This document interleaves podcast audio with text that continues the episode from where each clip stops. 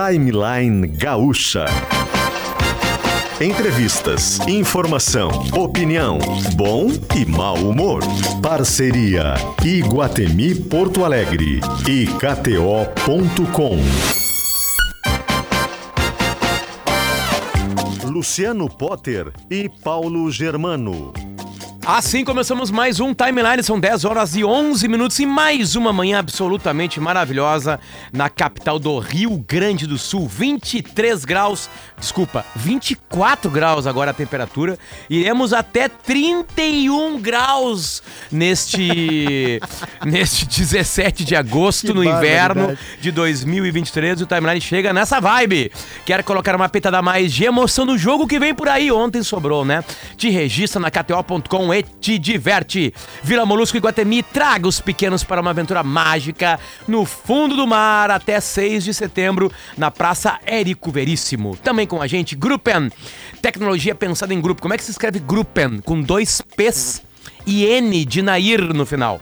Gruppen Tecnologia pensada em grupo. A Grupo é uma empresa que cuida, da, da- da- além da tecnologia, da segurança da sua empresa, quando a gente está falando sobre coisas online e não só online, né? Tanto é que daqui a pouquinho tem Matheus Chu para falar do hacker Exatamente. né? Então é mais ou menos por aí. A Grupo te protege disso. Colégio Bom Conselho, matrículas abertas. Um abraço para toda a rapaziada do Colégio Bom Conselho. Facta, empréstimo rápido e fácil.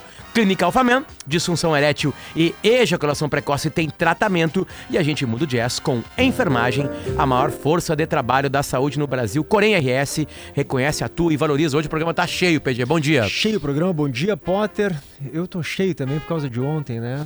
Que barbaridade. Mas enfim, vamos entrevistar em seguidinha a ministra Aniele Franco, ministra da Igualdade Racial, jornalista, uma das fundadoras do Instituto Marielle Franco, para entender aí as políticas públicas do governo em relação à igualdade social, em relação a algumas eh, eh, visões, mudanças, revisões na política de cotas, enfim.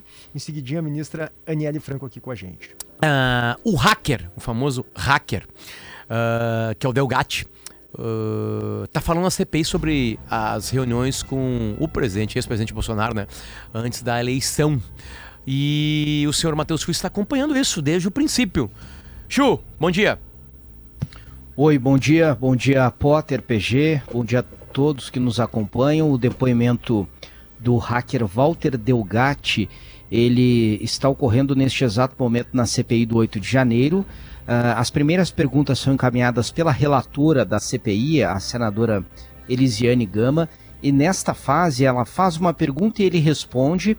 Estamos em uma fase ainda de esclarecimento sobre as declarações Chu, que já foram Como, é- como é que é o nome dessa CPI? Tu falou, se tu falou, eu perdi. Desculpa. Repete o nome dessa CPI. C- É, a- é a CPI do 8 de janeiro. Tá. A CPI dos, oito do ato- do- do- dos atos de 8 de janeiro, mas que tem é, investigado atos que vão além do 8 de janeiro. É, mas neste caso aqui, Potter, vocês vão enxergar uma conexão, porque o hacker está falando agora justamente sobre eleições, né? E o questionamento das eleições é o pano de fundo dos ataques às sedes dos três poderes lá no 8 de janeiro. É, algumas informações importantes que o hacker repassou à comissão nos primeiros questionamentos da relatora. Ele diz que foi chamado pela deputada Carla Zambelli para contribuir na campanha de Bolsonaro à reeleição, participou de uma reunião com o marqueteiro eh, de Bolsonaro, Duda Lima, e o marqueteiro propôs a ele que ele fizesse uma invasão fake a uma urna eletrônica para tentar comprovar a fragilidade do sistema. Isso funcionaria da seguinte forma, segundo explicou o hacker. Ele criaria um código-fonte próprio para incluí-lo em uma urna. Uma urna seria coletada segundo o- plano do marqueteiro junto à OAB. Eh, ele não deixa claro o motivo, mas me parece que havia uma urna ah, disponível né, na sede da Ordem dos Advogados. Essa conexão não foi explicada, mas o fato é que eles teriam acesso a uma urna, o hacker colocaria ali um código-fonte próprio e programaria a urna para digitar um número e aparecer outro. Ou seja, você digitaria lá o número de Bolsonaro, apareceria, por exemplo, eh, o número e a foto eh, de Lula, do principal adversário dele. Então, eh, seria uma forma, segundo o termo utilizado pelo próprio hacker, de criar um código-fonte fake para uma invasão também fake né, no, no, nas urnas eletrônicas, uma tentativa falsa de mostrar a suposta fragilidade do sistema eleitoral. Esta é uma das primeiras revelações que faz o hacker aqui e que mostra este planejamento eh, e o envolvimento não só da deputada Carla Zambelli, né, que já estava aí eh, na, na, nas manchetes, já estava muito ligado por ter sido a responsável por levá-lo à campanha, mas também no marqueteiro de Bolsonaro. Ele já está começando a ser questionado e deve esclarecer eh, mais tarde também como foi a relação direta com o ex-presidente. Ele se reuniu com o Bolsonaro no Palácio da Alvorada durante a campanha, porque foi levado até lá pela deputada Carla Zambelli, porque eh, dizia né, ser possível invadir as urnas eletrônicas. Mas ainda não esclareceu eh, todo o diálogo que teve com o Bolsonaro, se o ex-presidente fez algum pedido específico eh, para ele também. Já trouxe detalhes, como eu disse, da participação do marqueteiro de Bolsonaro na campanha e este plano que não deu certo, né, que não foi adiante, principalmente porque a reunião dele foi descoberta e revelada pela imprensa. Então havia todo um planejamento que foi prejudicado por esta reunião ter sido divulgada. E, e isso tem uma explicação muito simples, é, PG e Potter lembram que Walter Delgatti é o hacker que invadiu os celulares dos Não, é, é, investigadores essa da Lava Jato. observação que eu faria, né? É essa observação que eu faria, Isso. tipo assim, porque é, é, ele aparece no cenário como um cara Uhum. ah, atrapalhando ou mostrando defeitos da Lava Jato, no que ficou conhecido como Vaza Jato, tanto que foi o Intercept Brasil que fez as, ah, né, as primeiras divulgações junto com a Folha, depois um pouquinho ali, enfim, né? Então ele é um personagem linkado à esquerda que não gostava né, da Lava Jato e agora ele está completamente linkado ao ex-governo Bolsonaro. Interessante essa. essa É, Mas é uma- isso é uma- não é à toa. Por, por quê? Por quê, É, Chu? Por favor. É, Isso não é à toa, pelo seguinte, quando o Carlos Zambelli contrata ele, ele é um, um hacker que tem é, uma ligação com a esquerda, porque ajudou né, a esquerda na revelação destes dados. E o plano dela era é, contratá-lo para mostrar que mesmo ele, que em tese seria alguém ligado à esquerda, estava é, criticando as urnas, estava mostrando fragilidade das urnas. Inclusive, a primeira proposta do marqueteiro, antes da invasão falsa à urna, é ele conceder uma entrevista. Ele disse uma entrevista à esquerda, né? Enfim, talvez algum veículo que se identifique com a esquerda, ou que eles acham que se identifique, para eh, questionar a fragilidade das urnas, para falar que as urnas são facilmente, eh, podem ser facilmente invadidas. Então, o plano da entrevista e depois do acesso falso à urna eh, não deu certo porque a reunião foi divulgada e daí ficou muito claro que ele estava né, conversando com outro lado, vamos dizer assim, conversando também com a campanha de Bolsonaro. PG. É um caso, né? É um caso, né?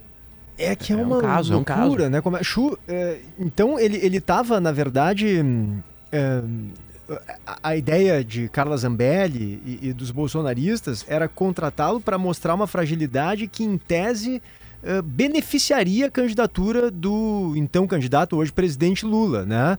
A ideia era mostrar que beneficiaria para justamente dar essa ideia de que haveria uma fraude ali ocorrendo. Então ele participaria disso. Ele seria a pessoa que mostraria um sistema que em tese seria fraudulento.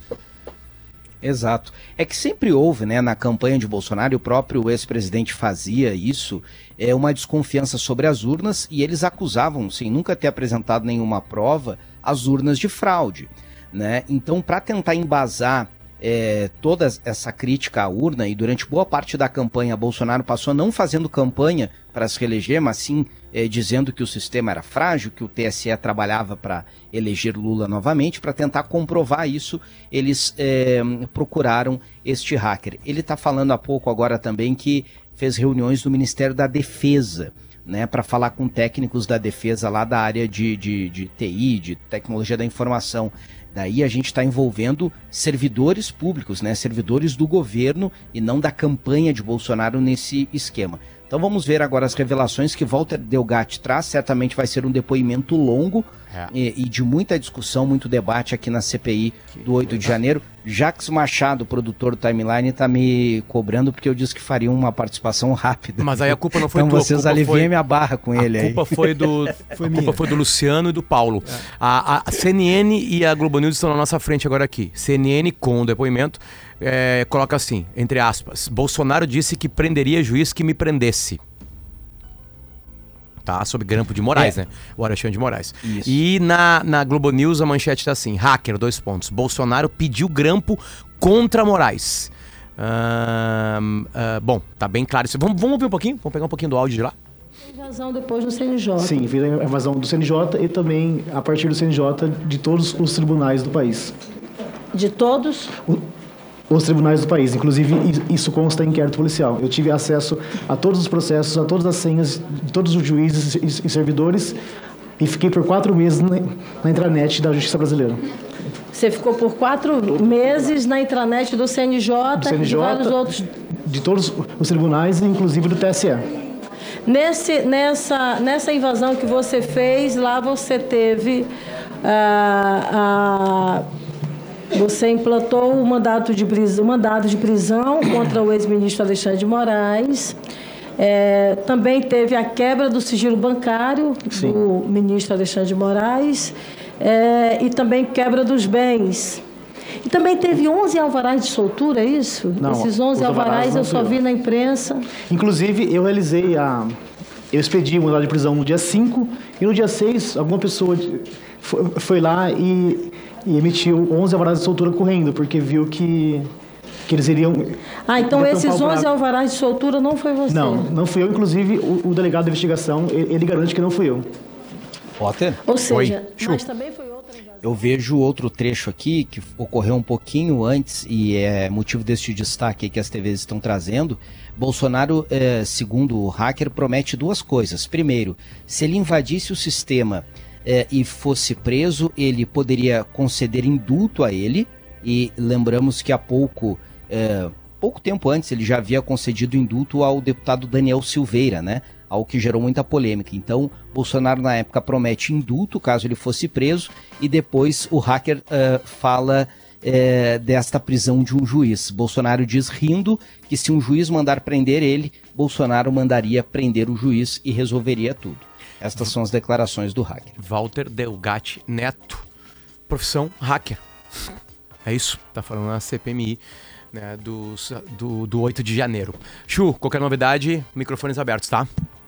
Tá bom, um abraço, até mais. Já voltamos com mais timeline e a gente volta junto com KTO.com, onde a diversão acontece, e Vila Molusco e Guatemi. Traga os pequenos para uma aventura no fundo do mar 10 e 23.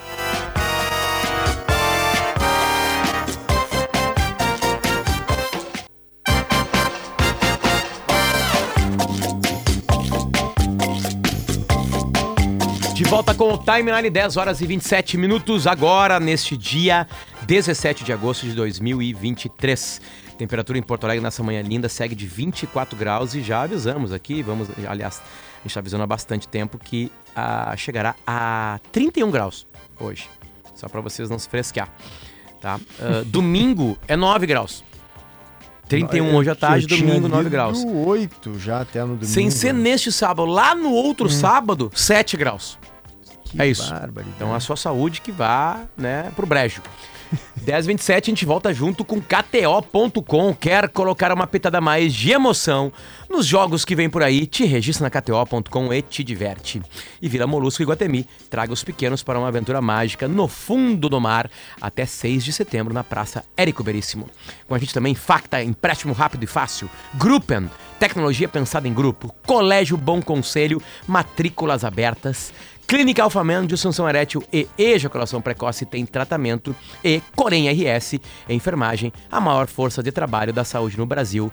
Reconhece, atua e valoriza. Renato Antimudo Jazz agora. Bom, a gente vai receber agora ahn, É, uma ministra. A gente está querendo falar há muito tempo já com ministros e ministras aqui do governo Lula, enfim, né?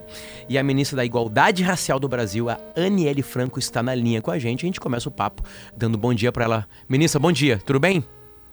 Bom dia, gente. Prazer estar aqui com vocês. Perfeito. Bom, a gente tem muitos assuntos para falar, PG. Faça Verdade. a primeira pergunta, por favor. Eu acho que a gente pode começar perguntando, eh, ministra, depois desses primeiros sete, oito meses de governo, acredito que já tenha sido possível estruturar né, um ministério que deixou de ser secretaria, como era antes. Né? Eu queria entender quais são as principais políticas desenvolvidas até aqui, ou, ou que vão vir a público daqui a pouco, daqui a, nos próximos meses, para ajudar a promover na prática a igualdade racial no Brasil. Sim, claro. A gente, como você muito bem fala, né, a gente entra com esse status de secretaria para o ministério. Tinha um desafio orçamentário, mas que a gente consegue ajustar. É, e recriar esse ministério do zero, desde os cargos até o espaço físico, foi um grande desafio. Porém, hoje, a gente, graças a Deus, já está com tudo certo, tudo caminhando. A gente já tem feito entregas é, concretas e também emergenciais desde o início do ano, né? A gente, vou dizer assim, mais concretamente, a partir do dia 21 de março, que foi o dia que a gente a, o dia do pacote da igualdade racial, assinado pelo presidente Lula é, no próprio Palácio do Planalto. E tivemos algumas entregas que eu posso resumir para você. Desde o início do combate à fome, visto que da maior parte da população brasileira que passa fome, 70% delas eram pessoas negras, né, são pessoas negras. Então, junto com o MDS, com o querido ministro Wellington Dias, a gente está com esse pacto né, do combate pela fome. É, paralelo a isso, a gente começou a caravana Juventude Negra Viva pelo país inteiro. A gente já está quase agora completando quase 20 estados. É, em novembro, a gente vai entregar esse plano né, com resoluções e recomendações também para o enfrentamento ao genocídio da população negra. A gente está aí agora mesmo passando por um período muito difícil em São Paulo, Bahia e Rio de Janeiro. É, e a nossa área educacional também, que tivemos aí algumas grandes vitórias, desde a revisão da lei de cotas até entregas do Caminhos Americanos, né, que é o intercâmbio feito entre Brasil, Colômbia, África do Sul, é, e Cabo Verde, e também é, a Bolsa Atlânticas, que contempla ali é, professoras e alunos de pós-doutorado e doutorado. E eu estou tentando resumir porque são muitas É. coisas, mas daqui para frente agora a gente está né, dando uma ênfase muito grande na titulação dos quilombos, junto com o nosso secretário, também rodando o país com Abre Caminhos para ouvir lideranças religiosas contra o ataque e o racismo religioso. Assim, rapidamente, porque como nós somos muito transversais, muita coisa sendo feita em conjunto. Era a minha pergunta né? sobre Então, transversalidade, né? Não existe como proteger, né, a população negra brasileira se a área de segurança não funcionar, se a área de, de educação Exato. não funcionar, enfim, é, é- é- a, a conversa com esses outros ministérios acontecem e eu pergunto isso porque o ministro, o ministro, desculpa, o presidente Lula, né, ele tá nessa negociação de ministérios, enfim, o quanto isso te preocupa de outras pastas serem ocupadas não mais para aquelas pessoas que começaram o governo. Sim, olha, é o que a gente tem falado desde sempre. Assim, as ministras têm se reunido muito constantemente para a gente poder é, falar, pautar, impulsionar uma a outra. E tem uma frase que é muito correta que é: os ministérios são do presidente. A gente está aqui, né, para servir enquanto é, selecionadas por ele, mas a gente tem certeza que ele vai fazer ali as melhores escolhas possíveis para o país. Dito isso, a gente tem conversado com todo mundo. É, graças a Deus, assim, até agora eu não tenho tido nenhuma negativa para quem eu tenha procurado para falar desde da área econômica até a área da educação, cultura. É, a gente tem trabalhado muito em conjunto mesmo, né? Inclusive, é, agora de manhã eu estava conversando com o ministro Flávio Dino, porque a gente está montando é, essa revisão também do PL das cotas no concurso público, em conjunto com vários outros ministérios, é, e a gente já vai dar encaminhamento agora é, sobre essa situação. Então, é, é uma troca constante, assim, não tem como a gente trabalhar e fazer nada sozinho, né, sendo ministra nesse país, não só porque não funciona, mas também porque a luta ela tem que ser coletiva, né? Ainda mais a minha área, que é uma área que passa por muitos É, assuntos. mas alguma troca já afetou o teu trabalho? Alguma porta Não, já foi não. fechada? Nada. Nada disso aconteceu ainda. Não, não, não. Graças a Deus ainda não. Hum. Espero que também não aconteça até o final é, da minha permanência enquanto ministra. Ministra, em relação às cotas, eu, eu acho interessante a senhora, eh, recentemente foi aprovado, como a senhora disse, a revisão da lei das cotas. Uma das novidades é que agora há previsão de cotas para pós-graduação, inclusive, né? Essa é uma novidade. Isso. Eh, queria que a senhora Isso. detalhasse eh, se tem alguns outros aspectos que a senhora pretende até o final do governo eh, eh, levar adiante que modifiquem eh, a questão das cotas. Inclusive, tem muitos ativistas que costumam defender a possibilidade de cotas raciais em empresas, em contratações de empresas. Essa é uma possibilidade? Vocês têm algo uh, no horizonte pensando nesse sentido? Olha, em empresas é um pouco mais complicado, porque cada um tem a sua autonomia para decidir. Porém, o que a gente tentou fazer com o decreto dos 30% aqui, que foi era dar esse exemplo né, de que o governo estava aqui pautando e fazendo as coisas dentro da esplanada na administração pública federal para que outras pessoas também né, tivessem empatia e talvez seguissem é, com isso. Uma coisa é a lei de cota no concurso público, né, que vai ter aí, é, que inspira ano que vem. Então a gente precisa dar uma corrida, é, negociar, falar, a gente vai ter aí algumas reuniões com os líderes né, na, no Congresso para poder falar sobre esse assunto. E outra coisa foi a revisão e atualização da lei de cotas que a gente conseguiu na última semana com a Dandara, né, inclusive, que foi a relatora, a deputada Dandara, e tantas outras mãos que trabalharam em conjunto, assim. Dessa vitória, especificamente, teve uma coisa que, assim, eu fiquei muito feliz de ter conseguido, que era, primeiro, a gente conseguir contemplar os quilombolas, que não estavam, né, é, e agora a gente tem esse censo quilombola que demonstra que a gente tem um milhão e pouco de quilombolas no país inteiro, então a gente conseguiu contemplar o quilombola. Um outro ponto que eu gostaria muito de chamar a atenção é que a gente conseguiu reduzir de um salário mínimo e meio para um salário mínimo, que já vai também abarcar ali uma outra grande parte da população que não estava. E como você muito bem fala, a questão dessas afirmativas dentro da pós-graduação, mas também a partir de agora pensar, junto com o MEC e com as próprias universidades, a permanência dessas, desses alunos, né, desses jovens, porque a maior dificuldade, o gargalo que a gente tem nas cotas é as pessoas entrarem, mas infelizmente algumas não conseguirem se manter, porque não havia uma bolsa permanência. Então agora a nossa luta é, com o ministro Camilo Santana e com tantos outros reitores por aí é para que a gente possa ter um investimento digno para esses cotistas com uma bolsa permanência. E o último ponto também é a gente poder falar que muita gente falou assim, ah, é, mas saiu a banca de heteroidentificação, né? Não, é, o Congresso não passou, não, a revisão não foi, não foi aprovada com uma banca. Isso também não é uma grande perda. Por quê?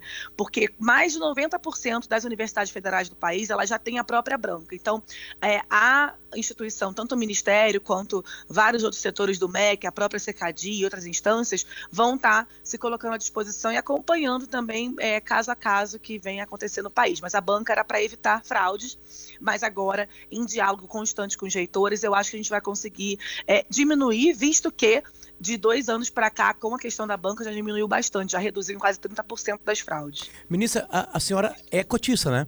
em um dos cursos? Eu sou cotista da UERJ. Da UERJ, né, no Rio de Janeiro. Perfeito. E doutoranda isso. em linguística. Doutorando em Linguística Aplicada pelo FRJ. Isso. É, isso é muito interessante, ministra. A gente aproveita para perguntar para a senhora é, qual é a sua avaliação sobre a, a, linguagem neutra ou a linguagem não binária, né? Que chegou uhum. a ser usada, inclusive, em algumas cerimônias do governo Lula. Então, para o nosso ouvinte se situar, né? Palavras como todes ou amigues, menines, né? Para incluir em saudações Sim. pessoas que não se claro. identificam nem com o gênero masculino nem com o gênero feminino. Como é que a senhora avalia a questão dessa, de, desse tipo de abordagem linguística? Acha que é importante eh, levar mais adiante, popularizar isso ou não necessariamente, enfim?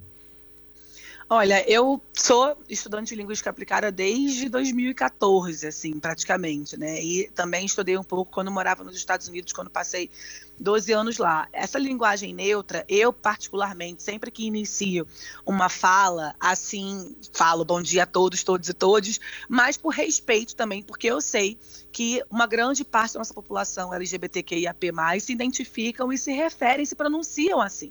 Então, eu não acho que é uma questão de, como a gente já ouviu pessoas falar aqui, ah, mas vai mudar, tem que mudar no, no dicionário e tal. Eu acho que não é isso, assim. Eu acho que a questão da linguística, por exemplo, a gente precisa entender que o, o país inteiro e o mundo tem evoluído, né, com questões linguísticas das mais diversificadas possíveis e as pessoas é, têm se colocado em lugares e têm podem ser assumidos de maneiras também com que elas mais se sentam confortáveis. Então é mais uma questão de respeito. Eu não acho que a gente precise é, é, se aprofundar tanto nisso, porém eu acho que a gente precisa respeitar.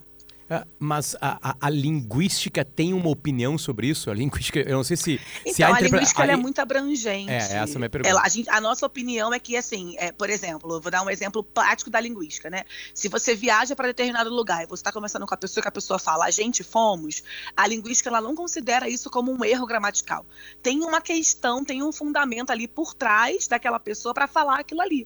Seja por não ter sido é, é, apresentada a uma forma coloquial, verbal, correta, tenha um histórico por trás, entende? Então a linguística a gente fala um pouco sobre isso, assim. A gente vai nessa questão de entender o histórico e o passo a passo. Ou, por exemplo, a gente vai analisar o discurso de pessoas que produzem fake news vamos por ali. Então, tem o outro lado também, que aí a gente tem como avaliar, dentro dos fundamentos teóricos e metodológicos, o porquê que aquelas pessoas falam e acreditam naquilo. Então, é um pouco disso, assim, e que passa também pelo respeito ao outro.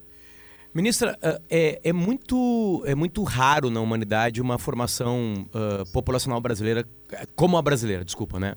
É, porque teve um dos maiores crimes da humanidade, né? Que, que foi a escravidão. Isso aconteceu também nos Estados Unidos, enfim, né? Então essa mistura é muito peculiar e muito rara. É, apesar de acontecer em alguns outros lugares do mundo, mas o Brasil é muito misturado. O Brasil é muito grande, muito, muita gente, muito misturado. Que tipo, vou, vou pegar os Estados Unidos como exemplo. Que tipo, a, até porque é, a senhora estudou lá, enfim, morou lá, né? Que tipo de ação afirmativa americana, e aí pode ser em governo republicano ou democrata, deu certo, que fez realmente uma movimentação melhor na vida da população negra? Que tipo de ação real de governo é, fez com que mudasse e melhorasse a vida dos negros nos Estados Unidos, que tem uma história muito parecida com a, com a, com a brasileira, né? De uma escravidão, enfim. É, o que, que pode se, se copiar de lá e colocar aqui de imediato? Olha, o que a gente fez, né, também já, nem, nem que se pode, mas que já foi feito, foi a questão da lei de cotas.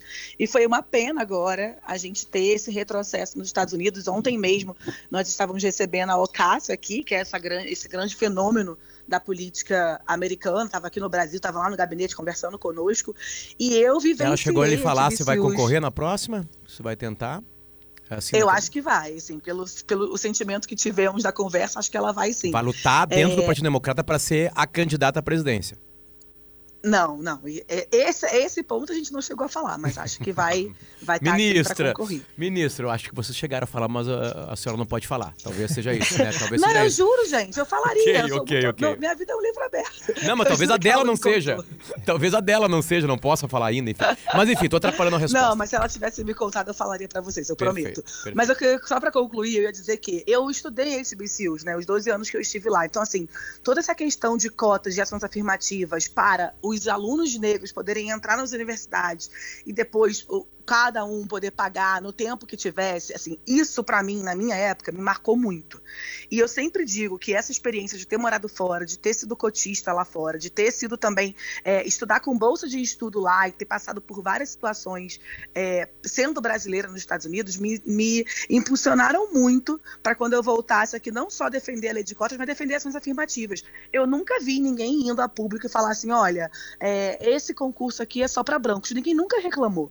E toda vez que a gente tenta fazer algum concurso que tenha minimamente, né, para uma reparação histórica que esse país precisa e necessita, para colocar 10% de vaga para cotista, 5%, 20% que seja, as pessoas reclamam. Então, eu acho que a maior ação afirmativa que a gente tem de política pública concreta é a lei de cotas e que pode ser aplicada aí desde empresas, como a gente já falou aqui, até, obviamente, nas universidades. Perfeito. Ministra, agora como é que a senhora tem avaliado como ministra, claro, mas também como familiar, né, as investigações uh, em relação ao assassinato da sua irmã, da, da ex-vereadora Marielle, Marielle Franco. Isso, recentemente a senhora disse que deve ter. Não sei se a senhora disse deve ter, acho que a senhora diz tem alguém, de fato, muito poderoso por trás da morte da Marielle. Uhum. O, que, a senhora quis dizer com isso? A senhora acha que tem algum perfil específico, político, que esteja por trás disso? A senhora pode nos detalhar um pouquinho mais e como é que a senhora avalia a investigação? Posso, posso sim. Eu acho que a gente teve um avanço. Eu acho que a prisão daquele cidadão que aconteceu né, no dia da, da coletiva do Andrei e do ministro Flávio Dino demonstram isso.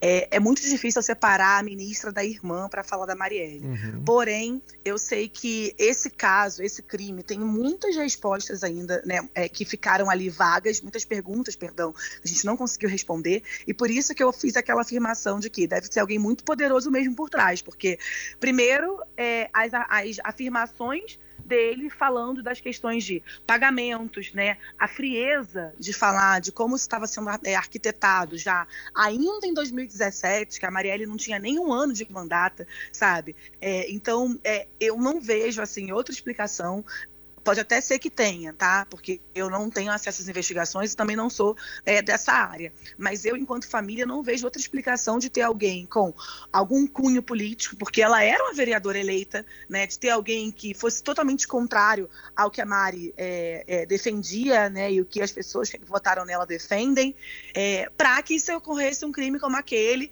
com aquela, com a arma que foi, com as balas que foram, da maneira que foi, é, tão bem articulado ali e também provavelmente tão bem pago, visto que uma das pessoas que estavam envolvidas falavam ali, falou ali abertamente em rede nacional é, sobre essa questão, né, do financeiro e do pós. Sim, sim. É, é, é, hoje a linha de raciocínio é a, a luta da vereadora Marielle era também contra as milícias cariocas e elas sentiram que ela podia derrubá-las e, e a assassinaram.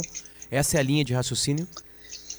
Olha, eu não sei se a gente resume só isso, assim. Entendi. Eu acho que tudo bem, a Marielle trabalhava com o Marcelo Freixo, a Marielle é, é, atendia sempre familiares. Eu acho que tem uma coisa importante de falar que as pessoas sempre acham assim, ah, ela defendia direitos humanos só atendia os favelados que morriam. Não, assim, a minha irmã cansou de ter e atender familiares de policiais, assim, não só as esposas, como as filhas, os filhos. Isso a gente teve depois, inclusive, com pessoas que foram atendidas por ela, é, familiares de policiais. E, infelizmente, no país, a gente tem uma galera que ainda não entende o que é defender direitos humanos e que vai totalmente contrário ao que é de real. Então, eu não acho que se resumiria só nessa luta do enfrentamento de pautar o que são as milícias no Rio de Janeiro. Eu acho que passava por isso, sim, também, obviamente, porque ela estava ali é, numa mandata na época que pautava sobre isso mas que também defendia é, morador de favela, mães, é, mães solas ou mulheres vítimas de violência e tantos outros aspectos. Assim, eu não consigo resumir é só um único tema. Eu acho que tem muita coisa por trás ali que a gente só talvez consiga descobrir quando a gente chegar em quem mandou matar a Mari. E a senhora acredita, ministra, que é, o fato de o presidente Lula ter assumido o governo isso facilita as investigações de fato avançam na sua avaliação é, de maneira mais mais assim proveitosa, digamos assim, por esse governo ser mais associado de alguma forma a essas causas também que a Marielle defendia?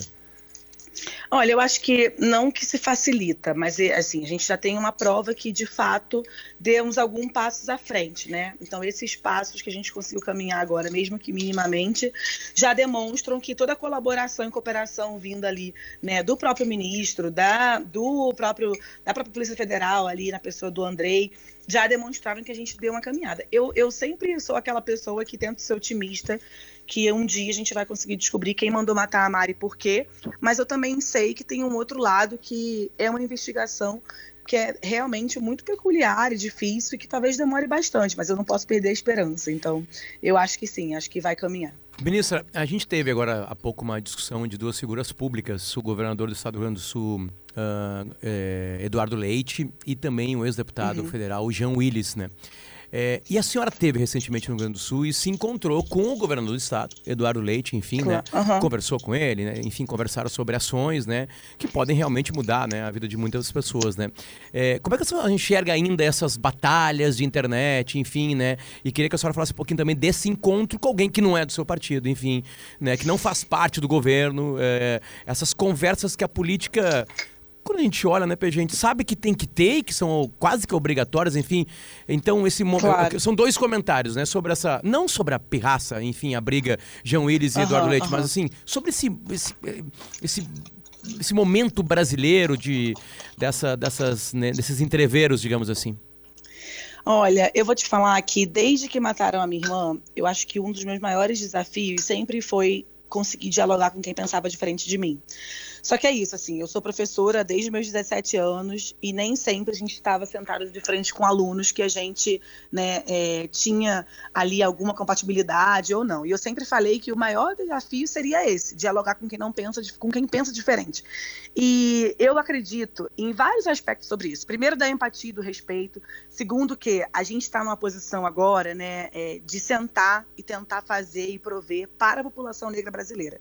Não importa com quem eu tenha que sentar, portanto, que me respeite, me trate com empatia e consiga dialogar sobre as principais causas né, e demandas, eu estarei fazendo com certeza é, até que eu não precise ir contrário a nada que é, vá além do que eu defenda, né, do, do meu caráter, dos meus valores, enfim. É, eu fui super bem recebida em Porto Alegre pelo Eduardo, assim, a gente teve uma conversa é, muito produtiva, eles demonstraram que estavam sendo feitos da Secretaria de Direitos Humanos e Igualdade Racial também, é, alguns deputados estavam lá, foi ótimo, porque eles conseguiram sair de lá com agendas que eles estavam pedindo também para o próprio governador, e o governador prontamente também atendeu, é, e eu sei que a internet muitas vezes é terra de ninguém, porque eu passei por isso, quando mataram a Mari, ainda na mesma noite, levantaram fake news né, contra minha irmã, ainda naquela noite ali, duas horas depois do crime dela, o que foi para mim, assim, é, também algo arquitetado mediante ao próprio crime, né, as próprias pessoas que pensaram o crime também já tinham pensado nessa divulgação de uma fake news logo depois, é, mas eu sou aquela pessoa que, até que me coloquem dentro de uma briga, eu sou da paz. Até que me coloquem dentro de uma briga, eu sou na Aliás, uh, uh, só pra gente não, não, não, não eventualmente não, não deixar de ter uma visão da senhora, uh, que talvez a senhora queira explanar sobre esse embate específico entre o governador Eduardo Leite e o ex-deputado Jean Willis, a senhora tem alguma opinião pessoal que gostaria de expor, não? Se eu te disser que eu não vi esse embate, vocês acreditam em mim? Eu não vi, gente, o que aconteceu. Então eu prefiro é, não opinar. É, é, um embate. Eu tô falando sério. É um embate é, linkado às preferências sexuais, né? É, e partidárias. Enfim, o Jean acha hum, que não existe entendi. a possibilidade, né? É, pelo menos ele deixa claro isso ali nas mensagens, de, de ser um gay de direita, como ele chama Eduardo Leite. E o Eduardo Leite diz que isso não é, não é, não é assim que funciona. Enfim. Sim, é, não, é complicado, né? Acho que é, cada um tem direito de ser e pensar o que quiser. Porém, acho que a gente tem sempre que pensar no respeito. E eu falo isso, assim, não para sair pela tangente, não, mas para dizer que quando muitas vezes alguns vereadores e deputados me atacavam no Twitter para falar da minha irmã. E toda vez que eu respondia com educação, ou que eu mostrava o outro lado, a briga acabava, assim. Eu sei que a gente está num momento do país que, infelizmente, tem uma polarização muito grande, que, infelizmente, é, as pessoas debocham, se atacam, né? Vão ali é, falar coisas às vezes que depois até possam se arrepender. Agora, eu, como passei por isso e vivo isso ainda hoje, toda vez que tem ano eleitoral, a Marielle volta a ser atacada e constantemente nossa família também. Eu realmente entrar assim em alguns embates na internet que me deixem depois é, numa situação da qual eu possa vir a me arrepender. Então, uhum. se eu pudesse dar um conselho, também falaria isso. Mas às vezes a gente precisa se expressar, né? Então. A ministra da Igualdade Racial conversou com a gente, Nelly Franco. Muito obrigado pelo seu carinho, pelo seu tempo com a gente aqui. Bom trabalho. Obrigada, gente. Bom trabalho. Bom dia para vocês. Tchau, tchau. Bom, tá aí. Aneli Franco, senhor PG. Pois é, Potter. Uh, só é, diga, diga. corrigir uma, uma coisa, eu falei transversabilidade. Várias pessoas me marcaram durante a entrevista ali. Transversalidade. É, é, é transversalidade. Pô, Bia, eu, todo mundo entendeu e a ministra entendeu. Então, tipo assim, é isso que eu quis dizer, né? Porque a gente tava numa pauta sobre não adianta nada lutar para melhorar a vida das pessoas negras do Brasil se não tiver questões linkadas à segurança, né? É, é, são um dos grupos mais assaltados do Brasil. Uh, se não tiver educação, melhorar a educação, então entra o Ministério da Educação também. Uh, então tem que ter essa transversalidade né, de ministérios para a vida das pessoas negras do Brasil melhorar. É, mas esse é um dos pontos principais, me parece. É, da, da, esse Ministério Específico da Igualdade Racial, porque é como tu disseste, Potter, por exemplo, é, tem é, políticas, ideias né, de melhorar a violência obstétrica, por exemplo, né, são questões que envolvem o Ministério da Saúde. Então, quando fala em fome, isso envolve o Ministério do Desenvolvimento Social. Quando envolve políticas de cotas, educação, envolve o Ministério da Educação. Então, esse de fato é um dos ministérios que mais eh, precisam de outros para poderem funcionar. Tem toda razão. Então, a autonomia às vezes é um pouco limitada, mas pelo que a ministra Nelly Franco está dizendo, está avançando relativamente bem na relação com essas outras pastas ali do governo. Vamos ver. E outras coisas que os ouvintes marcaram também aqui é que é, não foi só uma briga entre Jean Willis e Eduardo Leite. É, já teve mais de uma. É, mas a, A, mais primeira estava linkada àquilo que eu falei e a Hum. mais recente sobre as escolas militares, né? É, teve a questão das escolas militares, foi agora. Que é a mais recente, Mas é, acho que tem relação com a que tu tinha dito, né? Que a eu primeira, acho. sim, era sobre ser gay de direita ou esquerda, enfim, essas coisas. É, é, a das escolas militares, o, o- em resumo, o Willis dizia que era um, um contrassenso né, por parte do governador Eduardo Leite querer manter a ideia das escolas militares que foi ãh, gestada no governo Bolsonaro e sugeriu que hom- pessoas homossexuais que têm uma certa homofobia estrutural teriam fetiche por homens de farda. Foi uma fala bastante grosseira. Foi pra justiça, né? É desrespeitosa e preconceituosa, inclusive do ex-deputado João Willis. Foi pra justiça, exato. Perfeito. Deixa eu mandar o jazz agora, por favor, Renato. Mudamos o jazz porque hum, tu já tinha falado pra mim, PG, de a volta dos patinetes a Porto Alegre. Foi- Foi anunciado agora, né? Foi anunciado agora pela prefeitura de Porto Alegre o retorno dos patinetes por meio de uma empresa portuguesa, uma empresa de Lisboa chamada Wush. E a previsão é de que na segunda quinzena de setembro a gente volte a ver os Daqui a um patinetes aí pelas calçadas de Porto Alegre. Dessa vez um pouco diferente do que a gente viu na na Primeira vez aconteceu o quê? naquela Tu situação anterior. por que, que tiraram os patinetes? Lembro, lembro. E- Eles ficaram mais centrados na orla. Tu te lembra disso? Sim. Eles, num primeiro momento, havia bastante aqui na região central também Era muito mais pra um passeio do que pra um transporte, digamos assim. Esse é o ponto, Potter. E acho que esse é o maior desafio que essa nova empresa que vai chegar com os patinetes aqui vai precisar enfrentar. Nos Estados Unidos, por exemplo, onde os patinetes de fato se popularizaram, e, e o correto no dicionário é as patinetes, né, As. Potter? Mas a gente fala os patinetes, enfim, é, Porque a informalmente. gente tá gente linkado fala aos assim. patins, né? Exato. E nos Estados Unidos, eles usam patinete uh, co- como, como, como uma ferramenta que faz parte da mobilidade urbana de algumas cidades, né? Lá eles chamam de last mile, que é a última milha, que é, por exemplo, eu pego um ônibus para o meu trabalho. Aí eu paro na parada e na parada de ônibus eu pego um patinete e vou até o destino final, até o meu trabalho de patinete. Deixo meu patinete ali na frente. Quando eu vou para casa também, pego um ônibus, aí antes de chegar em casa ali eu paro na parada, pego o patinete e vou até a minha casa. Então eles Ou chamam seja, de eles last que mile, que estar é espalhados pela cidade inteira. isso, eles chamam de última milha, isso, né? O patinete ajuda nisso, portanto ele está inserido na mobilidade urbana da cidade, né? É uma é um ator da mobilidade urbana. E quem já viveu Aqui, isso aí, por Potter, exemplo, Austin, no Texas, onde acontece o XW, é um movimento muito de patinete. Qual é o- Exatamente nesse sentido. Qual é o desafio aqui, num, num país como o Brasil, num país menos desenvolvido? As calçadas são muito ruins. Lá as calçadas são muito boas, aqui as calçadas são muito acidentadas. E para nossa realidade socioeconômica é caro, né? O desbloqueio do patinete vai ser R$ 3,80 por minuto depois. Isso num país onde a renda per capita é o triplo, não é tão violento assim, não é tão caro. Aqui não é barato. Então por isso que o patinete da última vez acabou servindo mais, como tu disseste, quase que uma brincadeira de fim de semana. As pessoas usavam, brincavam na praia, andavam de patinete e ele não serviu tanto para se inserir na mobilidade urbana da cidade, que é o que, ao que tudo indica, essa empresa que está chegando agora, o USH, quer fazer. Vão ser 450 patinetes espalhados no primeiro momento pelo centro histórico, Bonfim e Cidade Baixa. Ok. Não vai estar na orla. Ou Parte seja, plana da cidade. O centro Exatamente. talvez tenha alguma coisa de ladeira. e a ideia é que seja usado, claro, como transporte de fato e não só como lazer, como foi da última vez. O desafio é esse. Eu acho relativamente caro para nossa realidade aqui socioeconômica e também acho que a gente tem uma infraestrutura de calçadas muito ruim. Vamos ver, tomara que dê certo. Vai ter que ter um aplicativo próprio da empresa ou não, né? Porque alguns sistemas funcionavam junto com Uber, né? Enfim. Vai né? ter um aplicativo e. e- e- Onde tu coloca o cartão de crédito, enfim. embora aquela- os Tu patinetes- libera ele ali no aplicativo. Isso. Embora fiquem nas calçadas e não tenha uma estação específica para eles, Essa é uma vantagem também, né? vão ter adesivos assim no, no piso, pelo que eu entendi, locais onde as pessoas precisam deixar o patinete nesses locais para ficar um pouco organizado. Ah, Se tá, elas não ok. deixarem nesses locais o patinete, vai continuar sendo cobrado. Tu não consegue largá-lo. aplicativo. Exatamente, tu não consegue encerrar a corrida. Isso, isso aí. Tem que tirar uma fotinho também, né? Eu lembro que lá fora pelo menos tem que tirar uma foto Tira uma fotinho ali, prova que tu largou ele, né? É, não, não sei. Isso dentro do é vai aplicativo. Quase todos eles obrigam isso. Aqui, aqui no sistema daqui também teve. Pode ser. No primeira, na primeira vez aqui. Enfim.